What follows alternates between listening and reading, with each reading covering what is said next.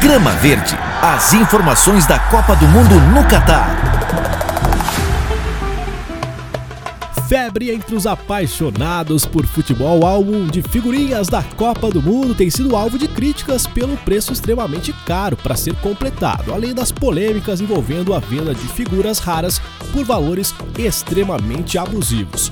Vendo o sucesso do álbum, a FIFA decidiu por conta própria lançar um álbum também, só que dessa vez completamente grátis e de forma virtual. Para jogar, é necessário que se entre no site oficial da FIFA. Em seguida, basta se cadastrar e selecionar o país de residência. O jogo te deixa abrir um pacote antes de abrir os outros quatro pacotes diários. Os outros quatro pacotes diários. O primeiro pacote serve apenas para te familiarizar com a plataforma. Depois, é necessário realizar outro cadastro com mais dados para continuar colecionando gratuitamente. Uma ótima opção para quem gosta de colecionar, mas que não está com aquela grana toda disponível para isso, né?